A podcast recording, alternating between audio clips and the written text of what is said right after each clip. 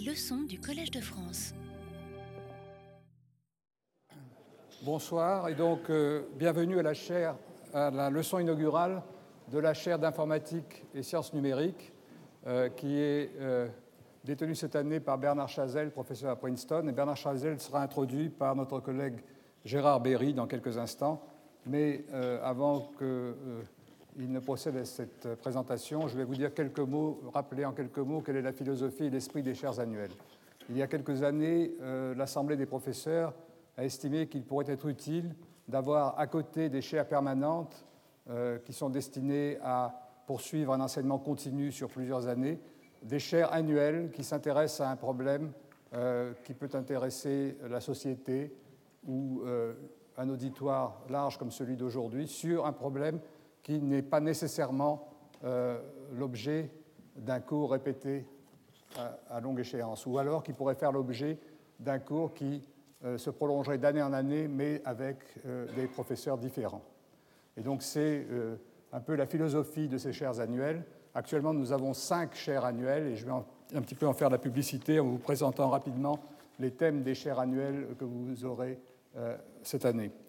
Il y a une chaire qui est la chaire de création artistique, donc on invite un artiste euh, dans les euh, arts visuels, la musique, les arts plastiques ou encore euh, les, les, arts de, de, la mise en scène, du cinéma, du théâtre, à nous parler de son art, des problèmes que ça pose ou en général des problèmes posés par la création.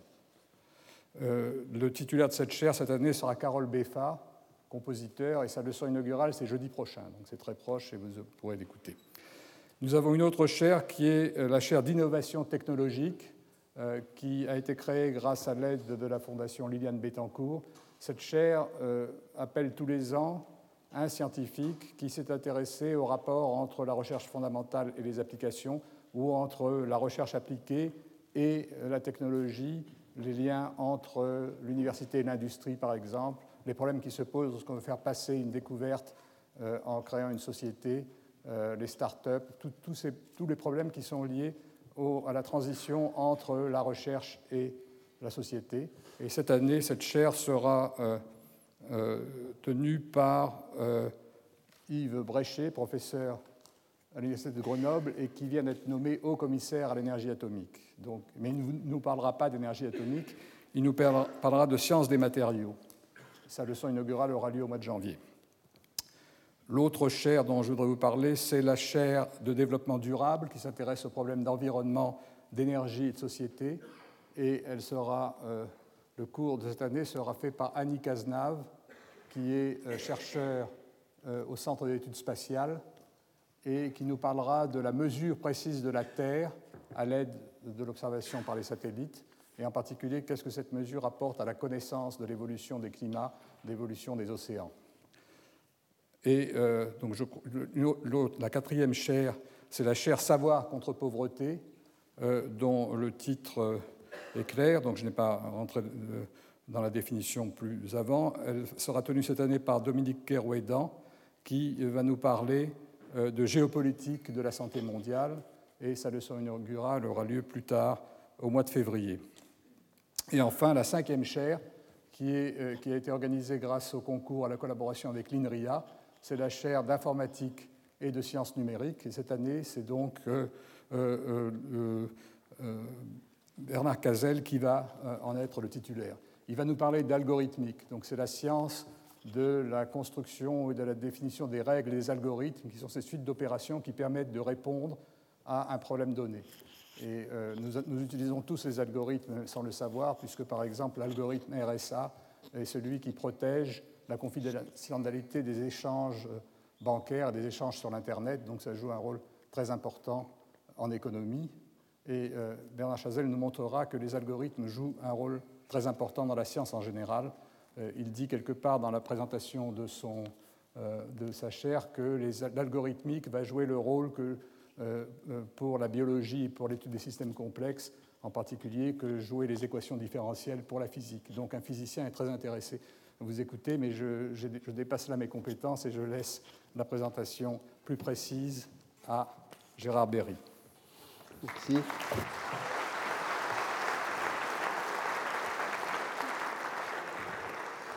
C'est donc la quatrième édition de la chaire informatique et sciences numériques qui va nous parler à la fois d'informatique et de sciences numériques, justement. Nous avions voulu un spectre assez large pour cette chaire. Bernard Chazelle est diplômé de l'École des mines en 1977. Il a passé un PhD à Yale aux États-Unis en 1980. Il est resté majoritairement aux États-Unis depuis. Il a fait un début de carrière à Brown University. Il a ensuite rejoint l'université de Princeton, où il est professeur depuis 1986 et où il occupe depuis 1989 la chaîne Eugene Higgins d'informatique et mathématiques, qui est une chaire donc des deux disciplines. Il a longtemps été consultant à Xerox PARC, à Digital Equipment, à NEC Research, où il a été président du Board of Fellows, et il est maintenant directeur du centre NSF d'intractabilité computationnelle, mot qu'il va vous expliquer. Bien qu'ayant fait la plus grande partie de sa carrière aux USA, il n'a pas négligé son pays natal, ayant été professeur invité à l'école normale supérieure, à l'école polytechnique, à l'université Paris-Sud et aussi chercheur invité à l'INRIA. Il a été, ou il est ou a été membre du conseil scientifique de l'ENS1, de l'école polytechnique, de l'Institut Henri Poincaré et de l'université de Tsinghua de Pékin. Il est membre de l'Académie américaine des arts et sciences et de l'Académie européenne des sciences il est fellow de l'ACM, qui est la principale organisation mondiale d'informatique, ainsi euh, lauréat de plusieurs prix de l'Association de mathématiques SIAM, ainsi que de l'ACM. Il est éditeur associé de beaucoup des journaux majeurs de son domaine et a donné un nombre considérable de conférences invitées à travers le monde. Sa carrière scientifique s'est centrée sur l'algorithmique, chose dont on n'avait pas encore parlé sur cette chaire de façon centrale, qui est évidemment au cœur de toute l'informatique. Sa thèse a été la seconde sur la géométrie algorithmique, qui est l'art de calculer efficacement sur des représentations géométriques, informatiques d'objets géométriques. La géométrie algorithmique est maintenant utilisée absolument partout, que ce soit dans la conception des objets de tous les jours ou dans l'étude de la géométrie des molécules et de leurs interactions en chimie et en biologie. Après ce travail initial, Bernard Chazelle n'a eu de cesse que d'élargir le sens de son action. Il a été l'un des, pionniers de la compréhension du rôle de l'aléa dans la complexité algorithmique et de son exploitation dans les algorithmes novateurs, écrivant en particulier l'ouvrage de référence The Discrepancy Method, Randomness and Complexity. Il se consacre maintenant à ce qu'il appelle les algorithmes naturels, dans le but de bâtir un pont entre l'algorithmique et les systèmes dynamiques du monde vivant. Sur ce point, il est fier d'avoir co-enseigné à Princeton avec des collègues physiciens et biologistes le premier cours de sciences intégrées, qui est une euh, chose tout à fait nouvelle, je pense, sur le plan mondial, et qui est née à Princeton. À travers son cours, Bernard Chazelle va nous développer l'idée que l'algorithmique va jouer un rôle absolument fondamental dans toutes les sciences du XXIe siècle, y compris dans celles de la vie qui n'étaient pas traditionnellement mathématisées. Cela en relation bien sûr avec toutes les mathématiques que l'algorithmique utilise ou développe pour ses propres besoins. Bernard Chazelle. Merci.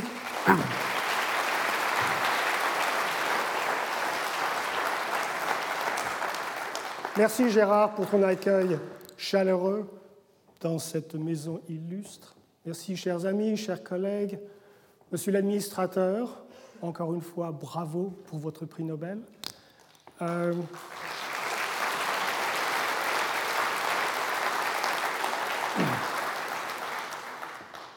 Alors, euh, parlons de prix Nobel, quelqu'un que vous connaissez bien, dont les travaux vous, sont très familiers. Le grand physicien danois Niels Bohr était dans son bureau quand arrive un visiteur qui lui dit Mais professeur, professeur Bohr, c'est un fer à cheval que je vois sur votre mur. Ne me dites pas que vous croyez à ce genre de superstition. Oh, rassurez-vous, non, non, non, non, je n'y crois pas, mais on m'a dit que ça marche même si on n'y croit pas. C'est dans cet esprit que je vais enseigner, que je vais donner mes cours. Euh, que je vais essayer de donner mes cours. Euh,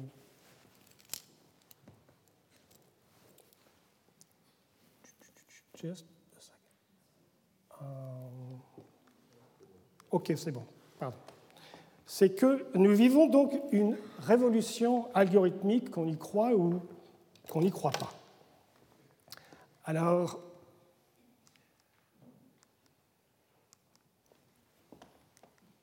bon, je vais faire ça à la main.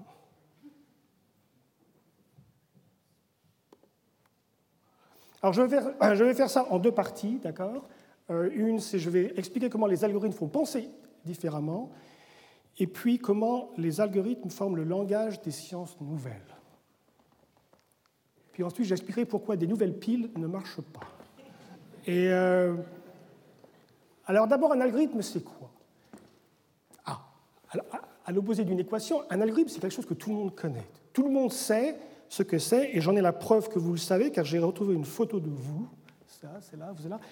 Et vous êtes en train de faire une multiplication. Elle est là, la multiplication. Alors, vous n'aimez pas du tout la faire parce que c'est long. Il faut écrire tous ces chiffres-là. Là, ici, vous avez 3, donc il y a 4 fois 3, donc il faut, il faut écrire 12 chiffres, ça prend 12 étapes, grosso modo, c'est assez long. Alors, vous n'aimez pas ça du tout parce que c'est trop long. Si le, euh, si le nombre de chiffres que vous essayez de multiplier, c'est 3, donc n est égal à 3, c'est facile de voir que le nombre de chiffres au milieu ici, c'est 12, donc c'est n par n plus 1, donc c'est grosso modo de, l'ordre de n carré. Donc on dit que la complexité de l'algorithme est de n carré, ce qui n'est pas si rapide, c'est assez long pour les enfants. Donc les enfants n'aiment pas ça. Ce qu'on ne leur dit pas, ou ce qu'on ne m'a pas dit, c'est que, en fait, on peut faire beaucoup mieux. Il y a un algorithme de Schoenhagen-Strassen qui est n log n log log n, qui est beaucoup plus rapide, qui est utilisé en pratique, en cryptographie. Et depuis quelques années, en fait, cet algorithme a été battu, on fait encore mieux maintenant, un algorithme de Martin Furr, mais je ne vais pas en parler.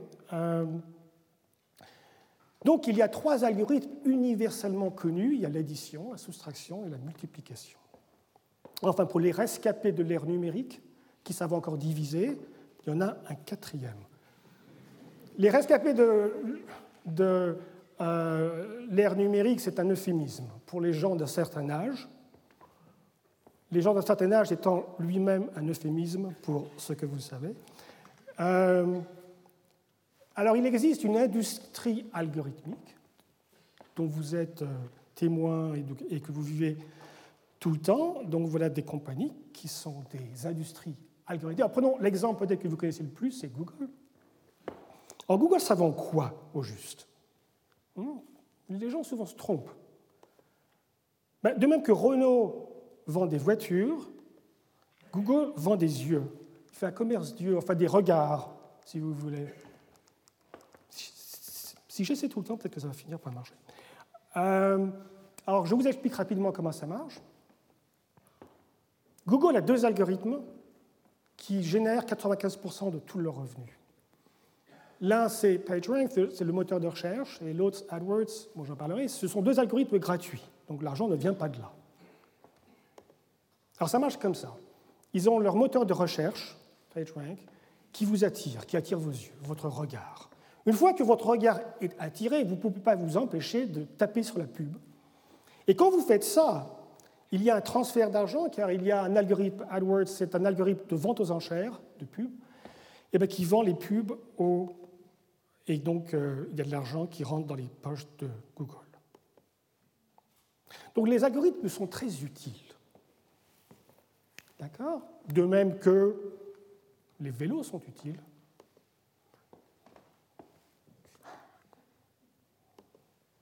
Les parapluies sont utiles, surtout aujourd'hui. Et même les brosses à dents, c'est sans doute le plus utile des trois. Et donc, je suis fier de mettre l'algorithme au même niveau que ça. Mais font-ils penser différemment? D'accord? Est-ce qu'une brosse à dents vous fait penser différemment? Alors je veux dire que oui, je vais expliquer pourquoi c'est le cas. Je vais quand même essayer une expérience, c'est sans doute pas recommandé, une expérience informatique pendant ma leçon inaugurale, mais des fois ça marche. On remet dedans, et bien ça ne marche pas. Bon. Alors pour vous expliquer ça, je commence. La moitié de mon cerveau va être dévouée à essayer de résoudre ce problème-là, mais je commence avec ce dessin classique de l'hebdomadaire américain The New Yorker, que vous avez sans doute vu. Alors, ces deux, ces deux copains, c'est des chiens, et l'un dit à l'autre euh, eh C'est bien sur Internet, personne ne sait que tu es un chien. Et. Alors, bien sûr, quand vous voyez ça, immédiatement, ce dessin évoque en vous Héraclite, Socrate, Platon, Hobbes, Locke et Leibniz. C'est évident. Parce que ce que vous voyez tout de suite, c'est que c'est bien sûr la métaphysique de l'identité dont on parle. Un chien sur Internet, c'est quoi? Bonne question. Et on voit des problèmes de philosophie rejoindre des problèmes très concrets en informatique. Par exemple, comment je prouve que je suis qui je suis? Comment prouver que je ne suis pas un imposteur?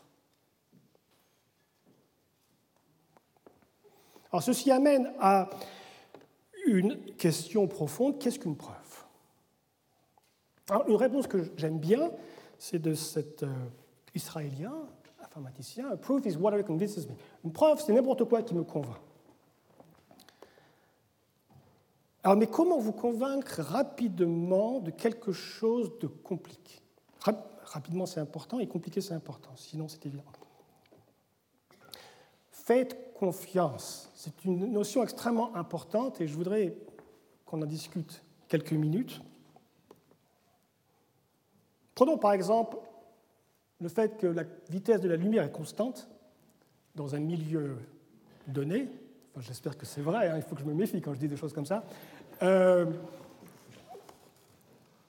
alors si je veux m'en convaincre et que je ne suis pas physicien, sans doute, c'est d'aller parler à notre administrateur ou alors d'aller consulter des ouvrages de physique très sérieux comme les Feynman Lectures et, et le lire.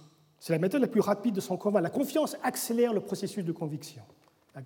Le label confiance est extrêmement important. Sans la confiance, vous pouvez faire des erreurs et apprendre des choses qui sont fausses, comme remplir. Bon, on en parlera un autre jour. Alors, si vous n'avez pas de confiance, par contre, il y a une autre méthode, ben, c'est celle de reproduire l'expérience, ou bien l'expérience historique de Michelson Morley, mais il y a sûrement des expériences beaucoup plus modernes, mais qui, je pense, sont toutes assez compliquées. Celle-là, elle, prend plusieurs mois, par exemple, si vous voulez la faire. Alors c'est l'autre solution, c'est très lent. Donc il semble y avoir un principe de base que se convaincre rapidement de quelque chose de compliqué requiert la confiance. Ben, je vous montrer que ceci est complètement faux. Et c'est complètement faux à cause de l'algorithmique. Et donc l'algorithme vous fait penser différemment. Et pour faire ça, je vais parler de l'algorithme PCP. Alors PCP c'est masculin, c'est le PCP. Ce n'est pas la PCP qui est illégale, à ce que je crois savoir. Et donc, cet algorithme de PCP se résume dans un théorème qui dit que NP est égal à PCP de log n 1. Alors, au lieu d'expliquer ce théorème, que j'expliquerai pendant mes leçons plus tard, mais pas ici, je vais l'illustrer par un exemple. D'accord? Un exemple concret. Prenons l'hypothèse de Riemann. C'est une hypothèse, une conjecture en mathématiques qui est considérée comme une des plus importantes. D'accord? Mais je pourrais prendre le théorème de Fermat, la conjecture de Poincaré, ou même la conjecture ABC, qui est à la mode en ce moment. Là, je parle de mathématicien. Alors, les nombres premiers, il s'agit des nombres premiers, l'hypothèse de Riemann, sont des objets assez curieux. D'abord, ils sont complètement déterministes, ils sont produits par un algorithme déterministe. En fait, ils sont ce qu'ils sont, ils ne changent pas. Mais d'un autre côté, on a l'impression qui sont aléatoires. On a l'impression que Dieu les a créés en prenant tous les entiers, en fermant les yeux et en jetant des fléchettes. Premier, premier, premier, premier.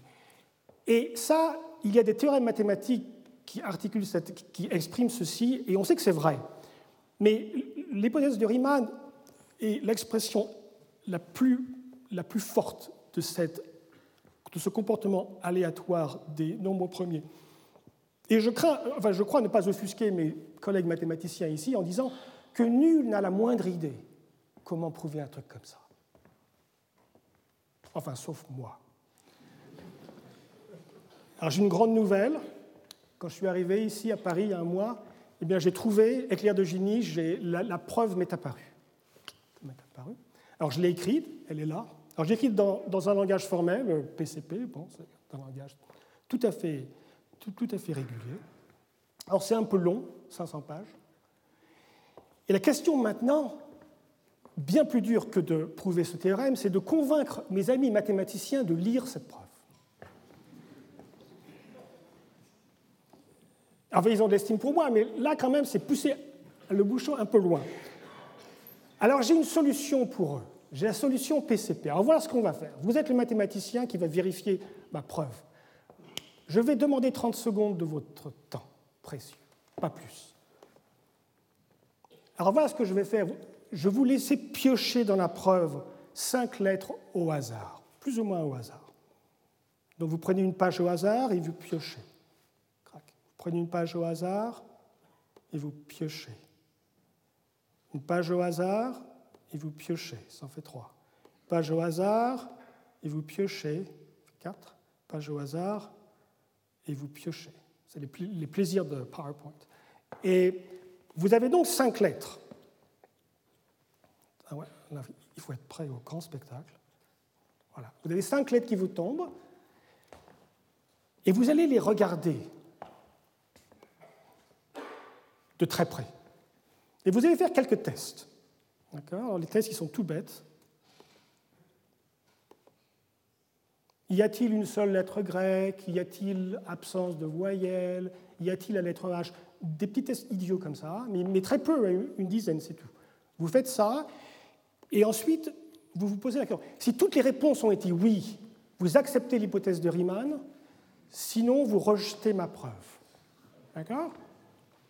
Théorème, donc vous ne lisez que cinq lettres de ma preuve, et le miracle, c'est que vous avez moins d'une chance sur un milliard de vous tromper dans ce jugement. Vous avez passé un jugement sur ma preuve et sur l'hypothèse de Riemann. Je répète, si les tests sont positifs, vous concluez que l'hypothèse de Riemann est vraie. Ma preuve peut être fausse, mais l'hypothèse de Riemann est vraie. Si par contre il y a la moindre erreur, ma preuve est fausse et vous ne concluez rien sur l'hypothèse de Riemann. D'accord? Vous avez bien compris? Alors, un milliard, je peux faire ça 100 milliards, un milliard de milliards, c'est d'une progression géométrique. vous prenez n'importe quel grand chiffre et c'est très facile à faire. Alors ça, généralement, quand je parle de ça, et j'ai beaucoup parlé de ça, les gens, ou bien ils, ne sont pas, s'ils ne sont pas choqués, c'est qu'ils le connaissent déjà ou qu'ils n'ont rien compris. Ça ne peut être que ça, parce que c'est absolument choquant comme résultat. C'est le rêve d'un rédacteur de revue mathématique qui peut, cinq lettres suffisent pour, euh, pour savoir si c'est correct ou pas. Cinq lettres et aucune confiance. Alors, le point essentiel, c'est la confiance. Et de bien comprendre ça.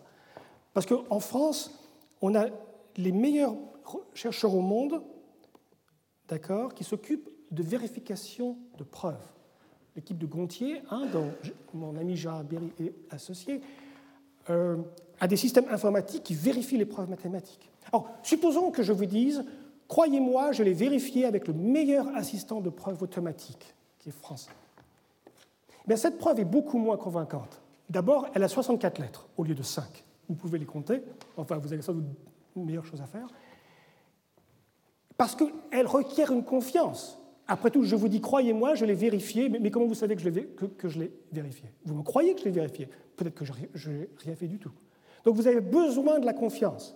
Les cinq lettres, si je mens, si je triche, si je me trompe, vous le saurez. D'accord? Je n'ai aucun moyen de vous, de vous tromper.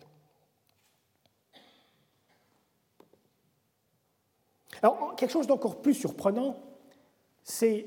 Parce que là, vous vous, dites, ben, attention, c'est dingue quand même. Vous avez une preuve, s'il y a une petite faute n'importe où, 2 plus 2 égale 5 quelque part, et tout le reste est bon, eh bien la preuve peut être fausse. C'est ça les mathématiques. Et donc, euh, ben, comment vous pouvez savoir ça en prenant 5 lettres au hasard? Mais il y a quelque chose d'encore plus étonnant. Supposons que la preuve est correcte, entièrement correcte, vous n'avez jamais rien trouvé euh, qui ne va pas, elle est tout à fait correcte, mais elle prouve autre chose. Elle prouve le théorème de Pythagore, elle prouve, je ne sais pas moi, elle prouve, euh, j'ai des exemples. Oui, mais ça c'est...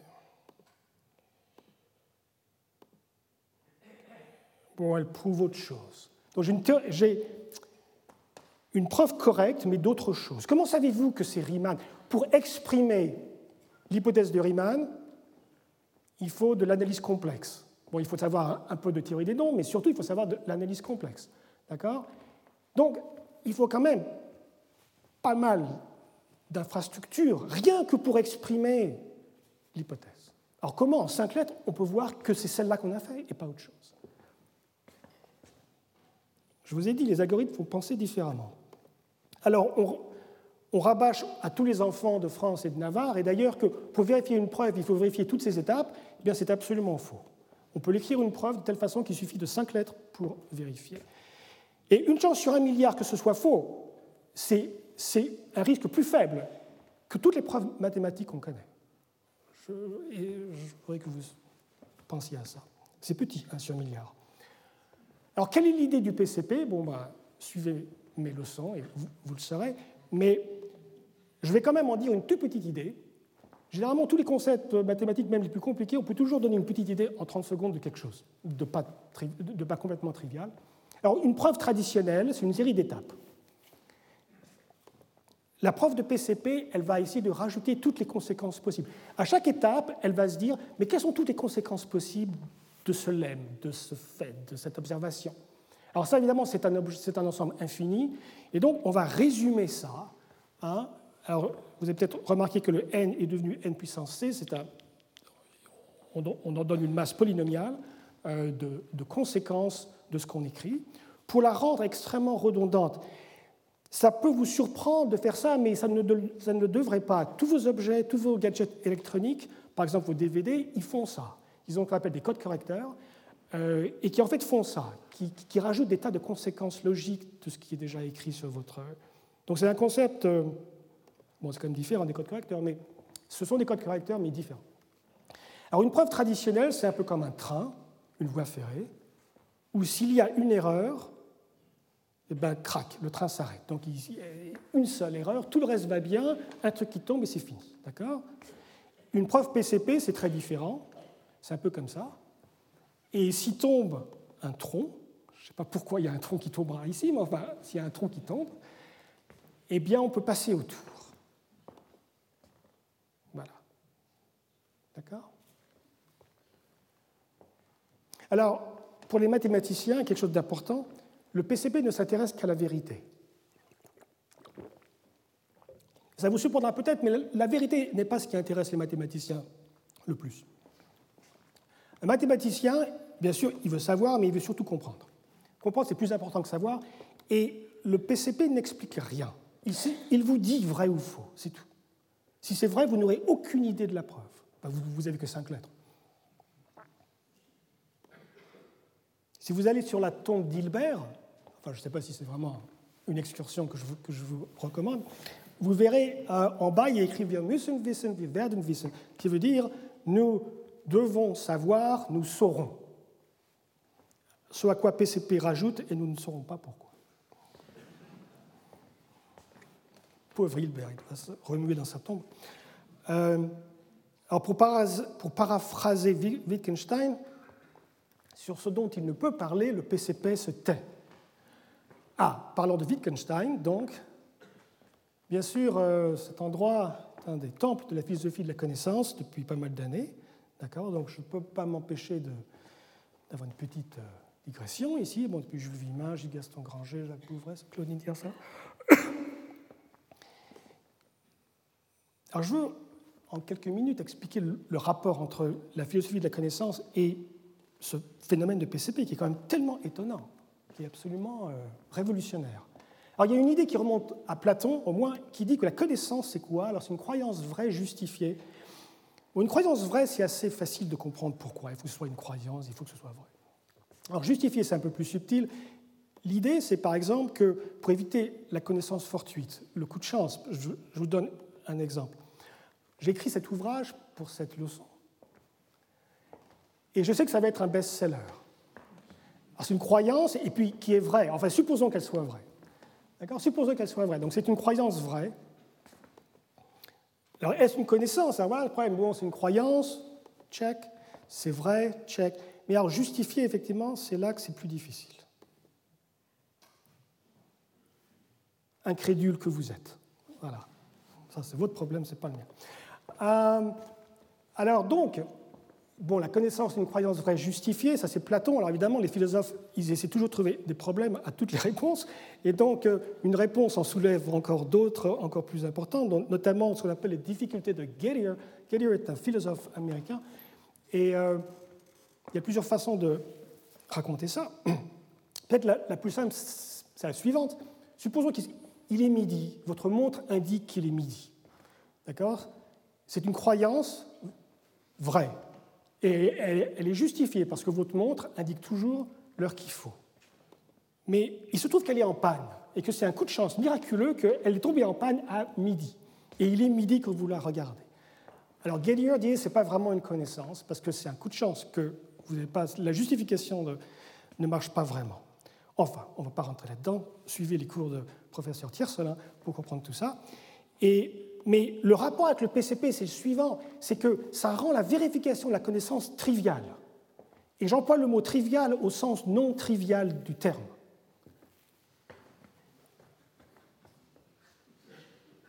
Je crois que c'est. Alors, c'est l'algorithmique qui fait ça, mais c'est l'aléa. C'est facile de prouver mathématiquement que sans aléa, il n'y a, pas de PCP. L'aléa est absolument indispensable, donc le côté aléatoire de la chose. C'est l'aléa algorithmique qui trivialise la vérification de propositions qui ne sont pas probabilistes. Hein. Le terme de, la conjecture de l'hypothèse de Riemann n'est pas probabiliste. Alors je vais passer à autre chose, d'accord Pour migrer un peu vers les sciences et pour parler de. Alors je vais commencer par l'histoire de l'ingénierie. Alors ça, c'est un secret que les ingénieurs ne vous révéleront jamais, mais enfin, ça ne sortira pas d'ici, d'accord? Donc, euh, euh, c'est que l'ingénierie, en fait, ce sont des pratiques théorisées. Évidemment, il y a des boucles ensuite, hein, feedback loop, mais on a fait des ponts bien avant qu'on comprenne la mécanique. On a fait des bateaux bien avant qu'on comprenne la dynamique des fluides. On a fait des antibiotiques bien avant qu'on comprenne pourquoi ça marchait. D'accord? On fait des pratiques et ensuite on essaie de les comprendre. L'informatique, c'est l'inverse. L'informatique est une théorie mise en pratique. D'accord?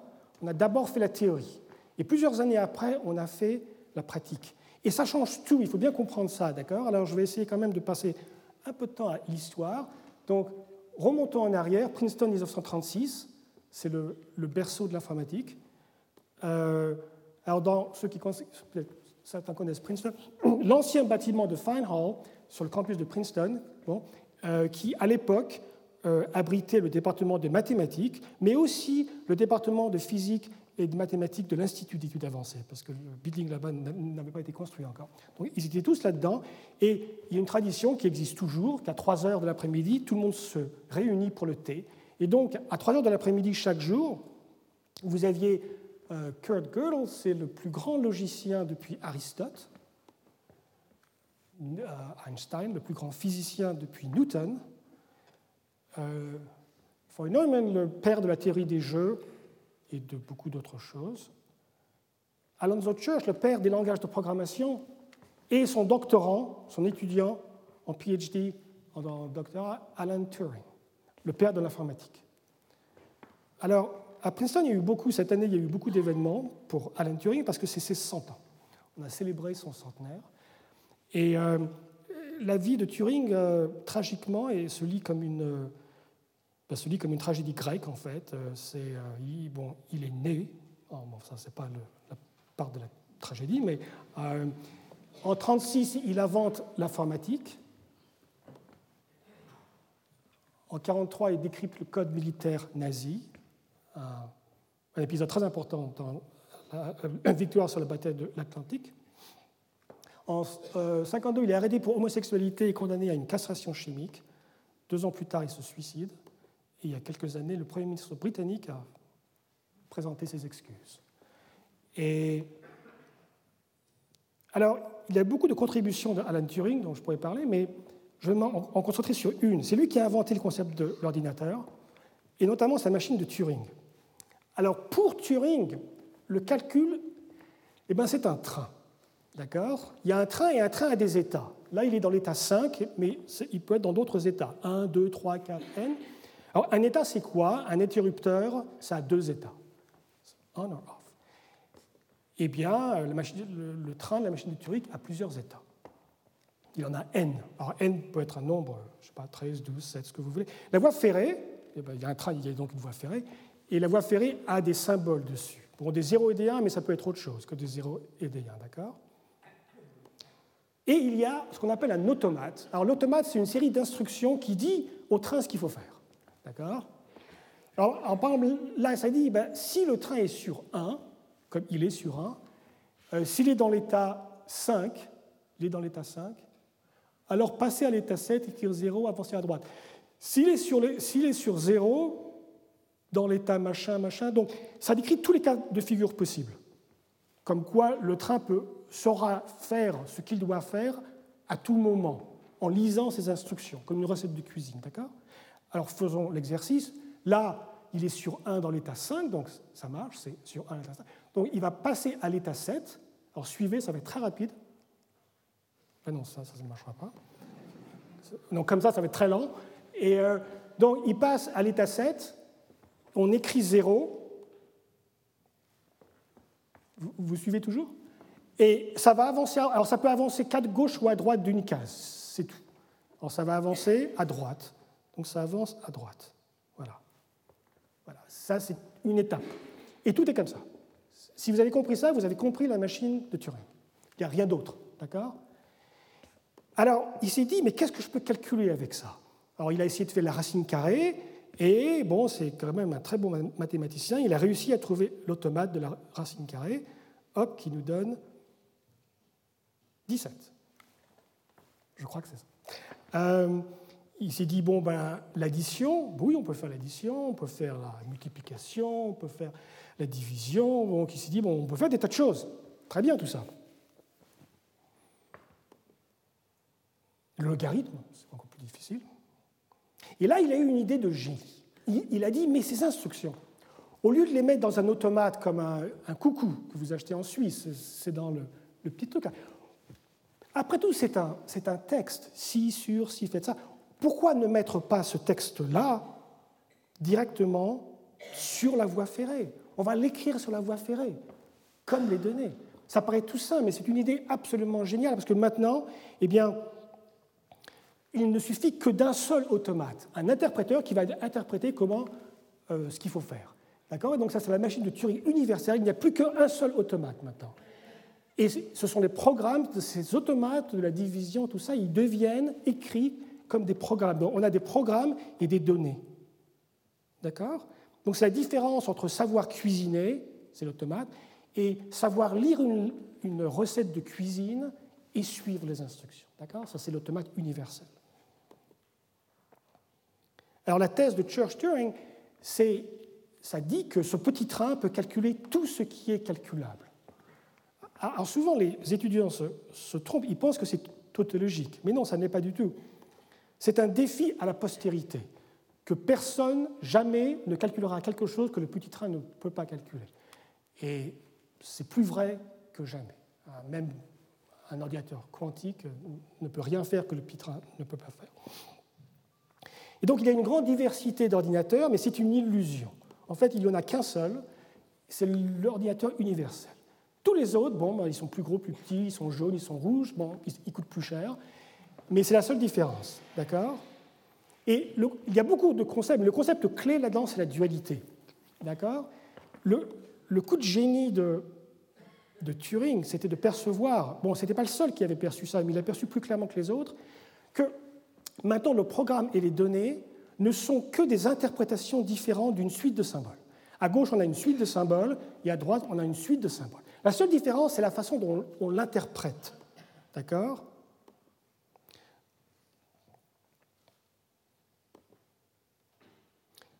Le programme, on l'interprète par ce qu'il fait, sa sémantique, les données, on, les interprète par ce qu'elles sont, comme un mot de passe, par exemple, qui n'a pas de signification. Donc c'est bien sûr la différence. C'est la différence, ce sûr, entre signifié et signifiant. Donc je ne dis pas que c'est original à Turing, tout ça, mais euh, c'est aussi euh, un concept clé. Bon, cette peinture de Magritte, c'est le concept même de la dualité. Euh, Magritte essaie de nous dire de, façon artistique euh, qu'un signifiant ne se fume pas. S'il avait écrit un signifiant ne se fume pas, ça n'aurait sans doute pas eu le succès que ça a eu comme ça, mais c'est ce qu'il essaie de dire. Gödel, c'est pareil. L'indécidabilité, les deux théorèmes d'incomplétude de Gödel, dont le premier dit que toute axiomatique calculable qui permet de définir les entiers contient des vérités indémontrables à l'intérieur du système, eh bien, c'est la dualité entre les entiers et les preuves. Gödel se rend compte qu'une preuve peut être interprétée comme un entier et un entier peut être interprété comme une preuve. Et je dois là remarquer quelque chose d'important, que la preuve de Gödel est assez compliquée, mais il y a une preuve extrêmement simple que j'enseigne tous les ans et, qui est extrêmement rapide des, deux théorèmes de Gödel. Et c'est en utilisant les machines de Turing. D'accord? Ça, c'est le côté ingénieur. Gödel était un logicien. Turing, a un côté ingénieur, il construit des machines. En fait, il ne construit pas, mais il les construit dans sa tête. Et ça simplifie beaucoup de choses. On voit ça dans les langages de programmation. Alors, amusons-nous amusons un peu. Puisque programme et données sont tous les deux des suites de symboles, alors on a le droit de mettre la même chose de chaque côté. Alors que se passe-t-il si on fait ça? Eh bien, le programme c'est écrire une fois, écrire une fois. Donc on trouve écrire une fois.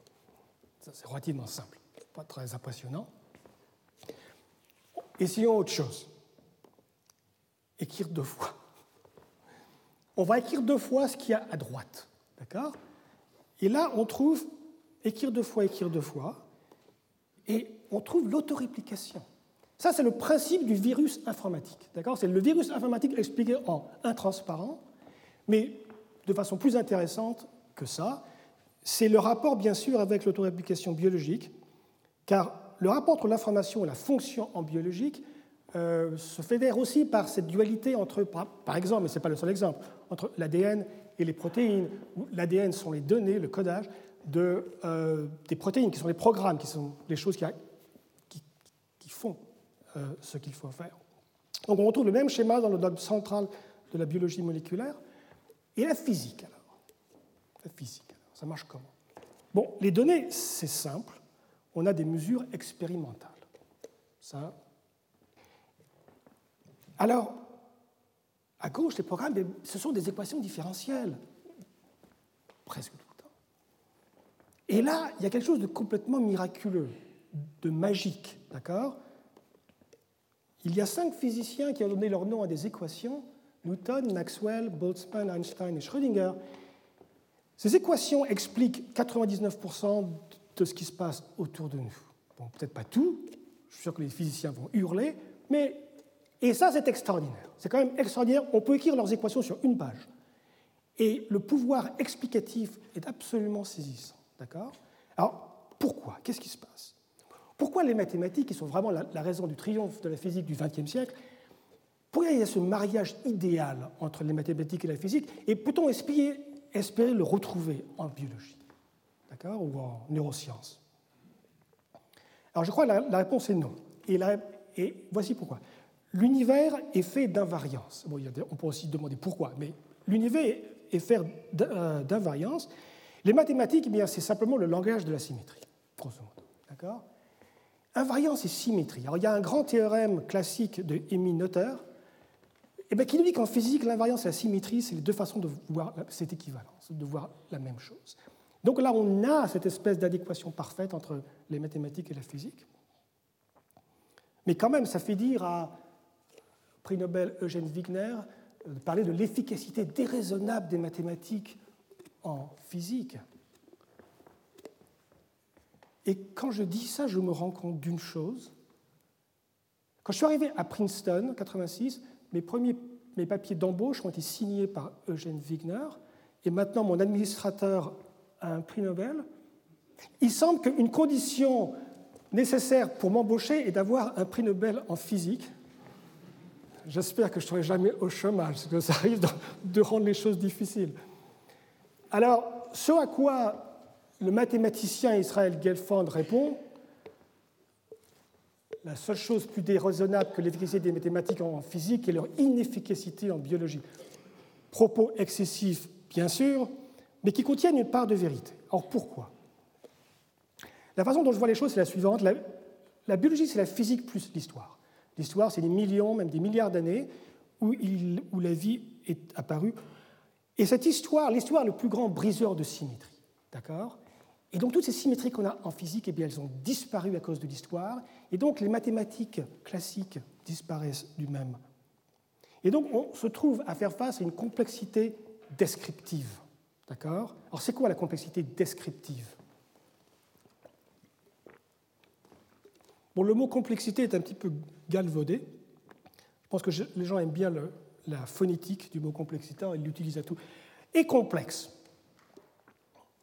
D'abord, et complexe, une notion sémantique, ce qui est difficile à comprendre.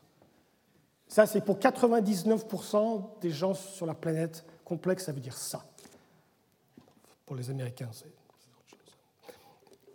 Bon, il y a aussi une notion épistémologique, c'est de, de, connaître, de, de, prédire, par exemple, prédire la météo, théorie du chaos, tout ça. C'est une, une, complexité qui est différente. Il y a des systèmes chaotiques qui sont très simples à, comprendre, mais qui sont chaotiques. On, ne peut pas les, prédire. C'est des notions différentes. Il y a ce qui est difficile à calculer, c'est une notion instrumentale. C'est ce que je fais, hein, c'est la complexité de calcul. Par exemple, ici, c'est le repliement des protéines, qui est un problème NP complet. Mais il y a une quatrième notion qui est descriptive, qui est linguistique. C'est simplement la difficulté de modéliser, la difficulté de décrire mathématiquement ce qui se passe. D'accord? Et pour bien comprendre ça, je vais quand même voir le contraste. D'accord? Parce que c'est la science des invariances, la physique a une complexité descriptive très basse. Descriptive. Et c'est ce qui en fait sa force. C'est absolument la raison pour laquelle c'est tellement puissant. Les, les, progrès qui ont été faits en physique sont tellement étonnants. Par exemple, si vous voulez savoir à quelle vitesse votre cuillère se réchauffe dans votre café, ben vous étudiez ça, l'équation de la chaleur, mais ce n'est pas la peine de comprendre l'équation, c'est il y a quelques symboles et c'est tout, et ça explique. Alors ça peut être très compliqué de résoudre ça. Je ne parle pas de, de, de, de décrire le, ce qui se passe est extrêmement simple. Alors qu'il y a des quintillions de particules qui sont, d'accord, c'est ça qui est.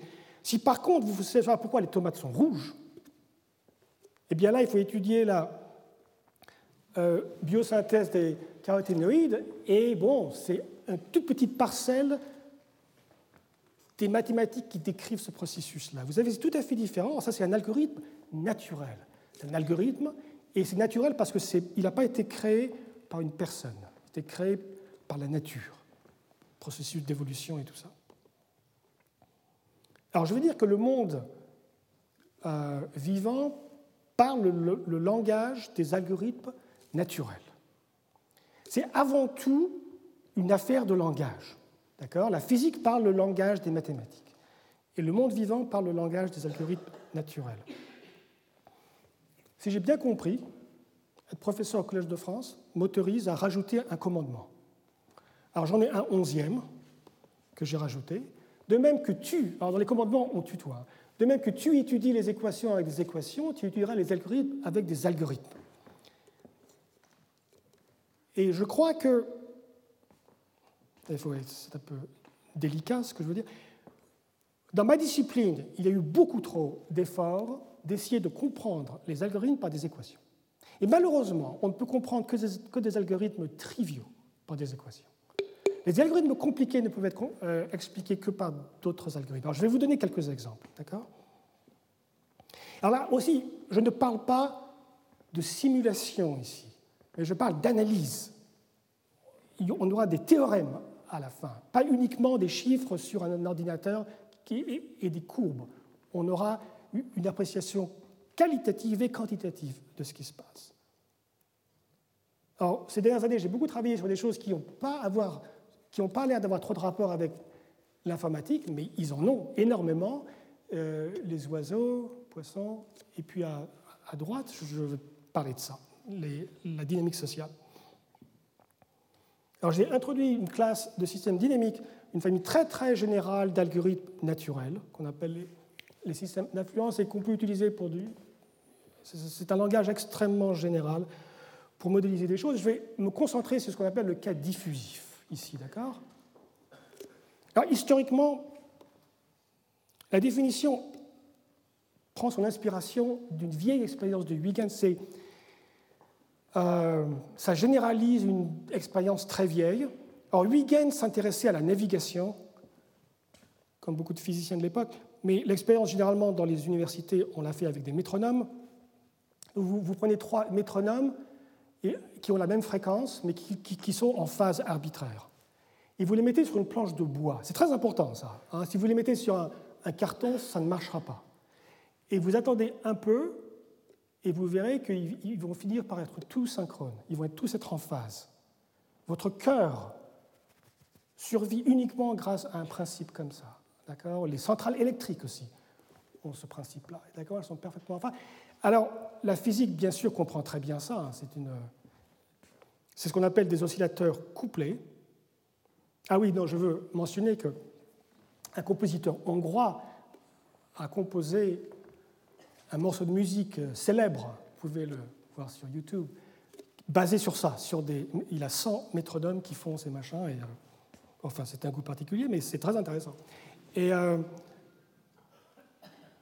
alors, c'est ce qu'on appelle donc des, oscillateurs couplés. Mais éloignons-nous de la physique, là, d'accord? Essayons de voir ça de façon différemment. Le point essentiel là-dedans, c'est que ces métronomes se parlent. Ils se parlent par un médium de communication, c'est leur Internet à eux, ça c'est une planche de bois. D'accord? Et donc on va représenter ça différemment, ces trois agents. Les agents, ils ont des états et ils ont des algorithmes d'action. Et ils se parlent, ils, échangent des messages. On peut modéliser ce qui se passe avec les métronomes comme ça. D'accord? Alors ici, le graphe de communication est fixe, parce que la planche de bois ne bouge pas, elle est est, mais on peut imaginer que les agents puissent décider à qui ils communiquent et quand, selon leur état dans lequel ils sont et selon même l'état des autres. Donc on peut imaginer de rajouter un algorithme de communication qui fait que selon l'état où le système se trouve, eh bien, ceci ne se parle pas, ceci ne se parle pas, ceci ne se... Voilà. Ça change au cours du temps. D'accord? Je vais donner un exemple concret comment ça se passe. Il y a des tas d'exemples euh, réels de ça. Ça, c'est l'échiquier euh, politique. les gens à droite, les gens qui sont à gauche. Bon, j'ai choisi des figures américaines pour ne pas rentrer dans des considérations politiques ici. Bon, on a donc Romney à droite, Obama au milieu, Chomsky à gauche et Angela Davis encore plus à gauche. Et c'est là où ils sont donc euh, politiquement. On va, pour faire intéressant, on va rajouter un autre axe, autoritaire, anarchique. Donc ils vont être quelque part comme ça. Voilà. Et donc, on a une population euh, de personnes, on peut les mettre sur l'échiquier politique et voir où ils sont. Et ensuite, ils vont agir entre eux. Alors, il y a un, principe très influent, euh, très, important en sociologie et psychologie, de, qui grosso modo dit que nous, nous sommes influencés pas tellement par qui on écoute et, avec qui on parle, mais par ceux qui sont nos semblables, qui sont assez euh, proches de nous. Si vous entendez quelque chose de quelqu'un qui est complètement euh, différent de vous, vous l'écoutez, vous l'entendez, mais ça ne vous influence pas. Donc, on peut imaginer un processus comme ça, où vous avez ces gens-là sur l'échiquier politique, et chacun va regarder qui l'influence. Alors lui, par exemple, il, a une espèce de rayon d'influence, il va être influencé par elle, par elle et par lui. D'accord? Un certain rayon d'influence. Et cette influence va se traduire de la façon suivante, il va évoluer, disons, vers le centre de gravité ou dans une combinaison convexe de ces agents-là, ben, disons le centre de gravité. Donc il va évoluer là. D'accord? Son opinion évolue en fonction des gens avec qui il parle. D'accord? Et tout le monde va faire ça en même temps. Ils suivent tous la même règle. Et ils répètent à l'infini. Qu'est-ce qui se passe? D'accord? Alors ça, je travaille là-dessus pendant un certain temps. voici un exemple de 1000 individus.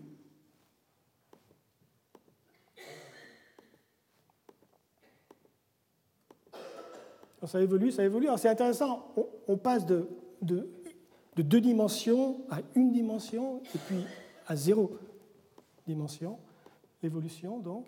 Ça, c'est ce qu'on appelle des systèmes HK, euh, du nom de leur progéniteur.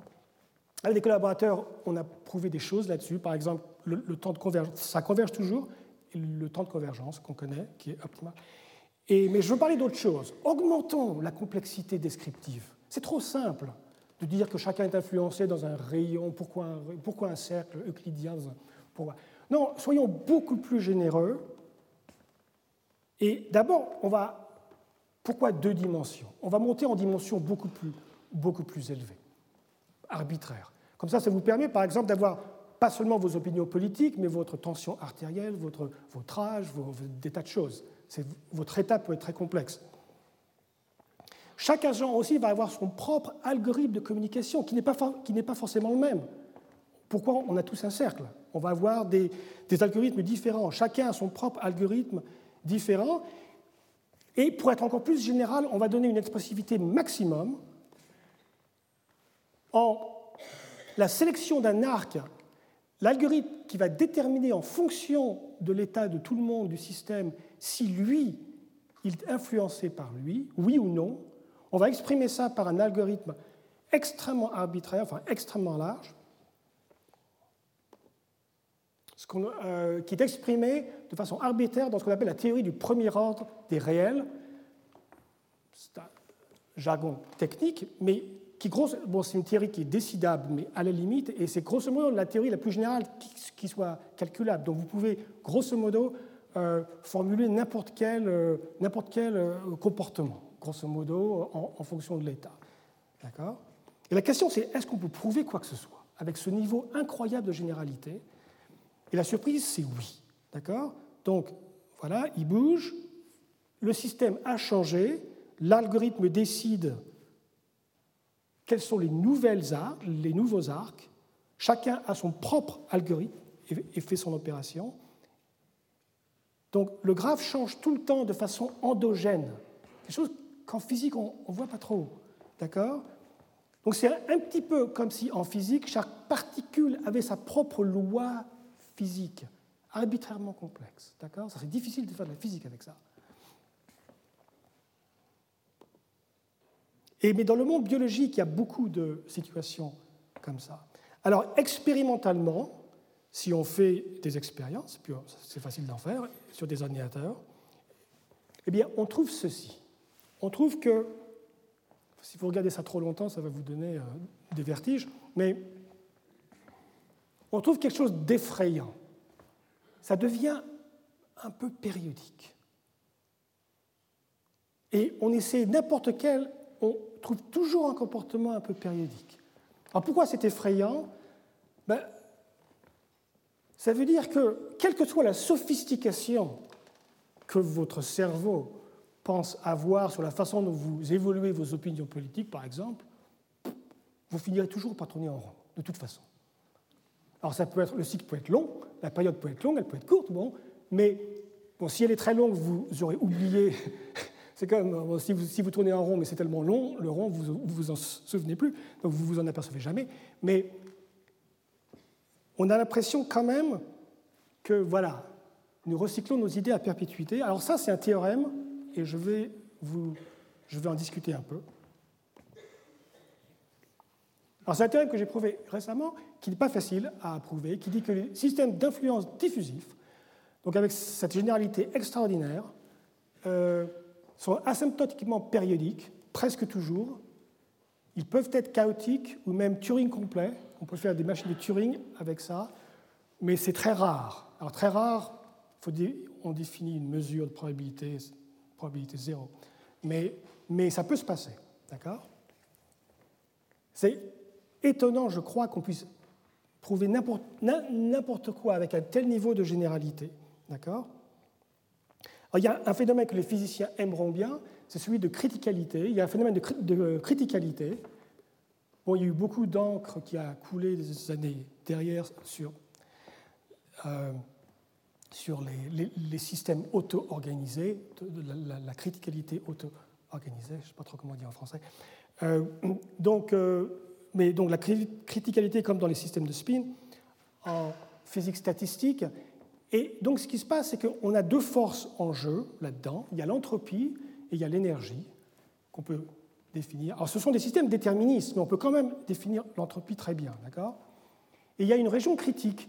Alors je ne sais pas trop ce que c'est, je sais qu'elle a une dimension fractionnelle. D'accord? C'est une, dimension entre 0 et 1, mais je ne sais toujours pas ce que c'est. Je ne sais pas, une espèce d'ensemble de Cantor bizarroïde, peut-être une fractale, je ne sais pas. Mais le fait que cette lutte entre l'entropie et l'énergie, l'entropie perd pratiquement toujours la bataille. C'est l'énergie qui gagne, la dissipation d'énergie qui gagne, d'où le phénomène, il y a un attracteur, il y a un cycle limite. D'accord?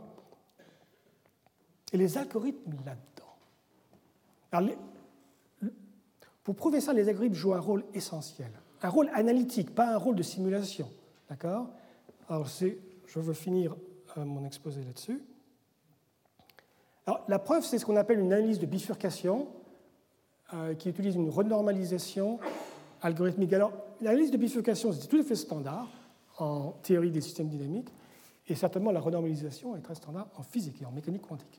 Euh, mais le mot-clé, c'est algorithmique. C'est qu'on va faire ça de façon extrêmement différente. D'accord? Et, je, je dirais qu'on ne peut pas faire autrement. D'accord? Et euh, je pas une preuve que c'est un métathéorème comme ça, mais j'en suis convaincu. Alors, sans rentrer dans les détails techniques, pour comprendre un système comme ça, faites-moi confiance, pour comprendre un système comme ça, il faut comprendre un arbre. Il y a une espèce d'arbre qui correspond à ces systèmes-là. Alors, un arbre, c'est comme ce que vous avez dans la rue, au, Jardin du Luxembourg, c'est un véritable arbre. Ce n'est pas un arbre combinatoire, c'est un véritable arbre. Il a deux différences. D'abord, il est infini, l'arbre ne s'arrête jamais. Et puis, deuxièmement, il n'est pas en, en, dimension 3, il est en très très haute dimension. D'accord? Dimension arbitraire même. Mais sinon, à part ces différences, c'est comme un arbre dans la rue. D'accord? Alors, l'arbre, il faut, il faut comprendre deux choses. D'abord, les branchements. Ici, il y a un branchement de deux. Il y a deux petites branches qui sortent. On en a une là et puis il y en a deux. Alors ce branchement peut être 2, 3, 4, 5, il peut être arbitrairement grand. Il faut qu'on comprenne ça. Il faut qu'on comprenne les statistiques, combien il y en a d'ordre 2, d'ordre 3, d'ordre 4. Et ça, ça correspond à l'entropie. D'accord? Si ces nombres sont trop gros, l'entropie va être trop grande. S'ils sont petits, l'entropie est faible. D'accord? Souvent, ils sont de 1. Il y a, bon. Ça, c'est une chose. L'autre chose qu'il faut comprendre, c'est le volume de la branche. Il se trouve que ces systèmes sont dissipatifs, ce qu'on appelle, et donc ces branches deviennent de plus en plus fines. Elles sont infinies, hein, ces branches sont, elles deviennent de plus en plus fines, et il faut comprendre la vitesse de raffinement de ces branches-là. Ça, c'est la dissipation d'énergie. Il faut comprendre à quelle vitesse l'énergie libre du système euh, disparaît. D'accord? Et, il faut, et il faut comprendre qui gagne. Est-ce que l'entropie, est-ce que les choses se multiplient plus vite que l'énergie euh, descend ou... Évidemment, dans les, dans les systèmes de, de, spin, on a exactement ces genres de questions. C'est exactement le même. Euh... Alors, pour faire ça, on a des opérations de construction. Notre arbre, on va le découper en morceaux. Et, donc, il faut des, opérations pour faire de la chirurgie dessus. Si vous avez deux arbres, on veut savoir en prendre un et le coller sur un autre. Comme ça. On a des opérations de renormalisation. la renormalisation, c'est la capacité de pouvoir analytiquement appréhender un objet à des échelles différentes. D'accord? Donc, on veut e-, être capable de voir ce qui se passe de très loin ou de voir ce qui se passe de très près. D'accord? Et il y a d'autres opérations, je vous passe les détails. Et ça, ça nous permet de définir un langage algorithmique, que j'appelle un arborateur, parce que ça construit cet arbre, et on écrit des, expressions comme ça, une espèce de circuit infini, récursif. Euh, dans ce langage, bon, c'est des opérations de tenseur, ce qu'on appelle, je ne rentre pas là-dedans. Et ça, nous donne accès à, à l'entropie et à l'énergie. D'accord? Donc, une autre façon de voir ça, c'est qu'on a une décomposition récursive de cet arbre qui est... L'arbre est infini, donc cette décomposition est infinie. Et, mais elle est algorithmique, elle n'est pas équationnelle. On ne peut pas écrire une, petite récurrence pour expliquer comment ça se passe, comment on fait en renormalisation euh, à la Kadanoff ou des choses comme ça. Il faut un langage algorithmique, et donc, par exemple, on ne peut pas prédire combien il va y avoir de, ça fait partie du système dynamique lui-même, intégré. D'accord? Donc là, pour les physiciens, c'est une différence absolument essentielle que la renormalisation ne se fait pas indépendamment du système, du système dynamique, où on décide d'une certaine hiérarchie et on va l'appliquer sur le système. Cette hiérarchie, d'abord, n'a pas de régularité, c'est pas du tout, il n'y a pas une structure de groupe dedans, et elle est définie alors que le système évolue. D'accord? C'est vraiment fondamentalement différent d'un point de vue linguistique. Alors pour savoir comment réécrire cet arbre dans ce langage, il faut un compilateur. Et ce compilateur, il est défini par deux algorithmes. Alors là, ça va devenir tout un peu mystique, hein, je m'en excuse. Un, c'est un algorithme financier. Ça paraît curieux, mais les agents, on va leur donner un capital d'argent et ils vont l'échanger. Alors il y a des raisons pour lesquelles ils les échangent. Hein. En fait, c'est de l'énergie qu'ils échangent. Et il y a une banque. Ils peuvent faire des dépôts dans la banque, ils peuvent faire des emprunts dans la banque. D'accord? Enfin, je dis d'accord, mais je ne sais pas si vraiment. Euh, enfin, ceux qui connaissent un petit peu les systèmes dynamiques, on essaie de généraliser les fonctions de Lyapunov. Une fonction de Lyapunov, c'est une, espèce de, fonction magique qu'on essaie euh, de trouver qui résume en un chiffre l'évolution, la partie intéressante de l'évolution d'un système dynamique. Et donc, si je devais dessiner quelque chose qui corresponde à une fonction de Lyapunov, on aurait notre système et on aurait une banque qui a un chiffre qui, nous dit combien il reste euh, d'argent dans tout le système. Et ce chiffre évoluerait. Ici, on dit ah, on va rendre les choses beaucoup plus intéressantes, d'accord? On va attribuer à chacun son propre capital et au lieu d'une fonction de Lyapunov qui descend toujours, on va avoir une économie, toute une économie avec des transactions financières et le rôle de, de, l'analyse de l'analyseur d'algorithmes, ça va être de définir cet algorithme, de définir les règles d'échange. Parce qu'on a, a un langage de règles d'échange il faut les définir. Alors, il y a un autre algorithme qui est un algorithme de flow, qui est sans doute plus intuitif pour savoir comment l'information est, partagée.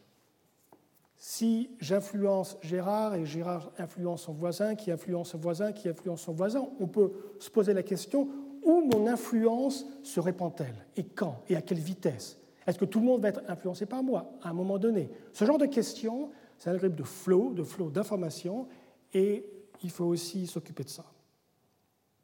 Alors là, je vais conclure, car je suis à la fin de mon exposé. Et j'ai aussi beaucoup travaillé sur les systèmes d'oiseaux qui sont très différents, qui sont à la fois plus simples et plus compliqués. Euh, euh, ce sont aussi des systèmes d'influence, mais ils ne sont pas diffusifs.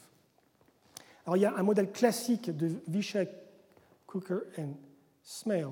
Et, là aussi, on retrouve bien, Vishek est un physicien et euh, Cooker Smale, ce sont des mathématiciens. On, retrouve ces collaborations intéressantes sur des problèmes euh, qui appelle à la fois la biologie, la physique, euh, les mathématiques et bien sûr l'algorithmique.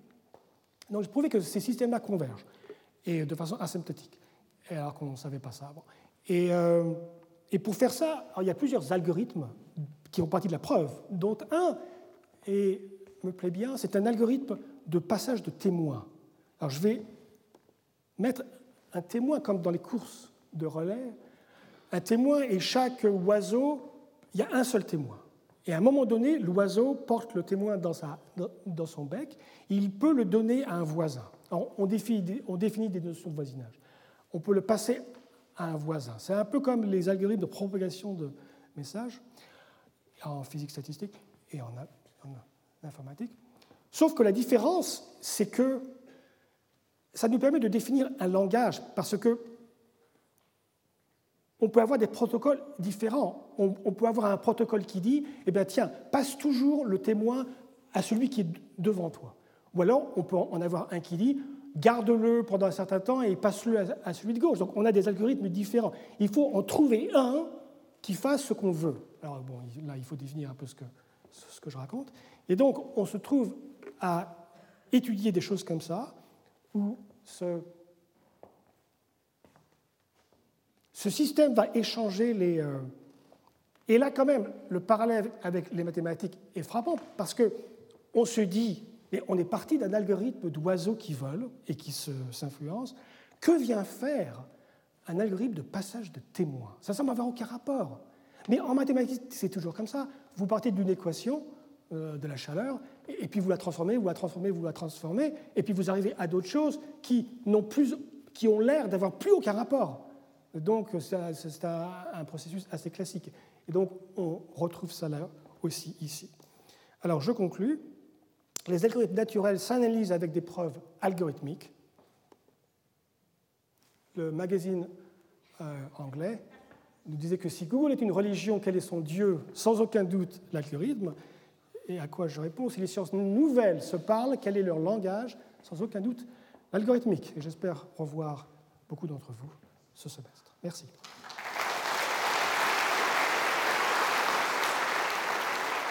Retrouvez tous les contenus du Collège de France sur www.colège-2-france.fr.